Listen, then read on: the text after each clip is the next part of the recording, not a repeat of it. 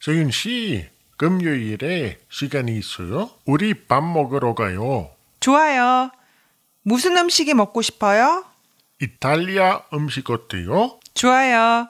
저는 이태리 음식을 아주 좋아해요. 그럼 어느 식당에 가요? 거기 모차르타우스 옆 식당이 맛있어요. 거기에 가요. 좋아요. 그럼 금요일 6시 반에 그 식당 앞에서 봐요. 네, 그럼 그때 봐요.